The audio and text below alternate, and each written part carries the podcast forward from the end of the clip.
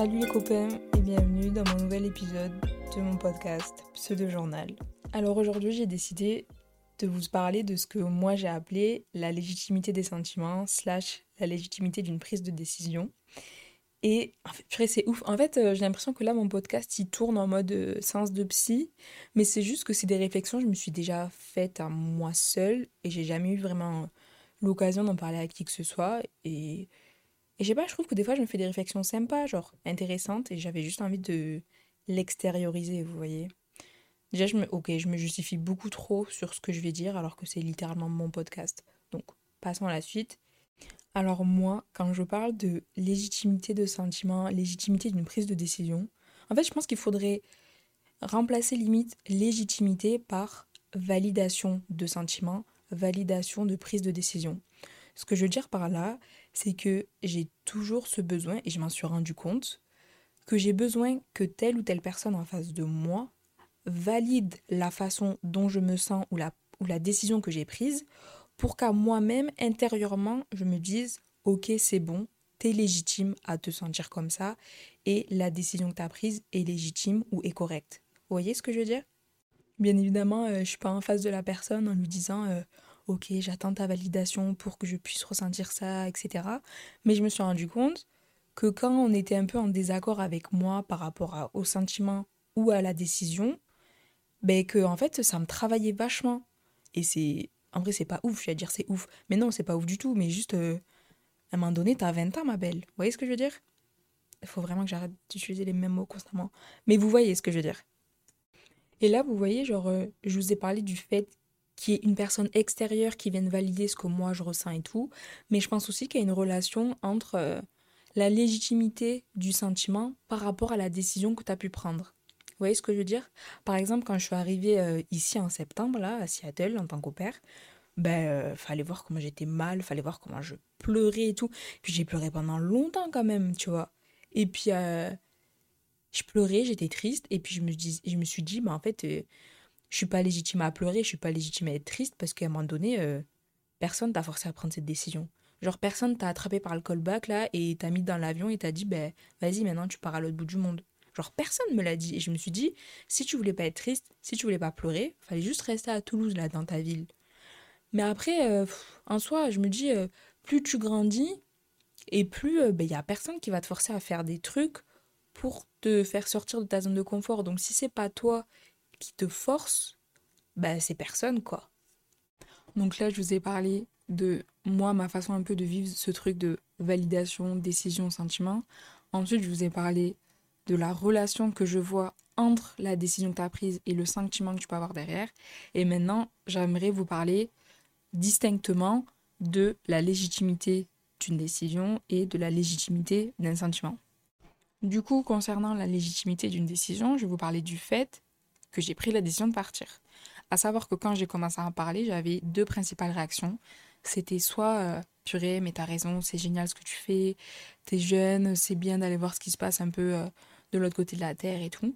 Ou sinon, j'avais oh, ah ouais, tu pars aux États-Unis, mais fais attention à toi, hein, tu sais, euh, les armes à feu, et puis, et puis t'as un copain, non? T'as pas peur que, tu sais, la distance, ah ouais, non, moi je pourrais jamais laisser mon copain, je l'aime trop. Mais, mais ça va de genre projeter vos peurs sur les gens. J'avais, genre ça me gonflait. En fait, déjà que moi-même, sans que personne ne me parle, j'appréhendais parce que c'était un nouveau truc. Alors quand on venait mettre son grain de sel, quand on venait me dire ah ouais ton copain nanani nanana, oh franchement faites pas ça, c'est nul. Franchement c'est nul. Je peux comprendre que tu sais directement tu dises ah non moi je pourrais pas, mais le dites pas à la personne concernée. Genre ça ça avance en quoi? Genre là maintenant que tu m'as dit moi je pourrais pas, j'aime trop mon copain. Ok, et après, genre, je fais quoi? Je reste? Quand je parle, on dirait que je suis énervée contre quelqu'un, franchement. Mais en vrai, non, je suis énervée contre personne.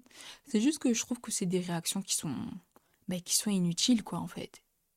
Je pense que d'autres personnes ont forcément dû le vivre dans d'autres circonstances et tout. T'es là, t'es es trop excité à, à cette idée de nouveau projet, à cette décision et tout. T'es trop enthousiaste. Tu vas en parler autour de toi, tu t'attends à ce qu'on te booste, à ce qu'on te pousse à aller jusqu'au bout. Et puis en fait, euh, c'est ce genre de réaction que tu obtiens. Et je pense que ça te dessèche en fait. Et puis tu sais, tu commences à, à douter de toi, à douter de la décision que tu veux prendre ou du projet que tu veux faire. Et du coup, en fait, je trouve qu'on retombe sur ce truc de est-ce que ma décision, elle est légitime? Vous voyez ce que je veux dire? Alors qu'au début, tu étais sûr de toi, tu étais focus, tu t'es dit, vas-y, ce truc, j'ai envie d'essayer, c'est pour moi. Et puis finalement, quand les gens ils commencent à, à venir parler dans ton oreille, t'es plus content. C'est pour ça que je pense que parfois, il faut pas dire les choses. Genre, faut juste les dire quand ça a été fait, quand t'es sûr de toi, quand le truc il est acté, tu vois ce que je veux dire? Parce que bah au moins les gens après ils peuvent parler, certes, mais ils pourront plus t'influencer dans le fait d'accomplir ce truc-là. Je pense qu'il y a un autre truc aussi qui peut venir jouer dans le fait de rendre ta décision légitime ou pas, c'est ce que tu peux voir sur les réseaux et je pense notamment euh, à toutes les personnes qui partent en Australie en ce moment avec euh, un PVT là, permis vacances travail, il y en a énormément. Et je pense que mine de rien, bah, du coup, toutes ces personnes-là qui sont parties, tu sais, elles ont, elles ont fait un chemin en fait, tu vois. Genre, elles ont frayé un chemin, elles ont créé un chemin. Vous voyez quoi, genre, elles ont montré la voie. Voilà, elles ont montré la voie. Et je pense que du coup, mais bah, quand tu hésites à partir et que tu vois tout ce monde qui est parti, tu peux dire, ben, ok, c'est totalement ok que je parte, c'est totalement ok que je fasse ce genre d'expérience et que je prenne ce genre de décision. Contrairement à une personne qui a envie de lancer un projet, qui a envie de prendre une décision, mais qui voit que en fait, dans ce milieu-là, dans le milieu où elle veut aller, il y a personne, ou du moins il y a très peu de personnes. Et je pense que du coup, dans ce cas-là, tu es en mesure de douter de ta, de ta décision, de la légitimité de ta décision, parce que tu peux te dire, bah vas-y, euh, s'il n'y a personne là-dedans, c'est peut-être parce qu'il n'y a rien à faire là-dedans.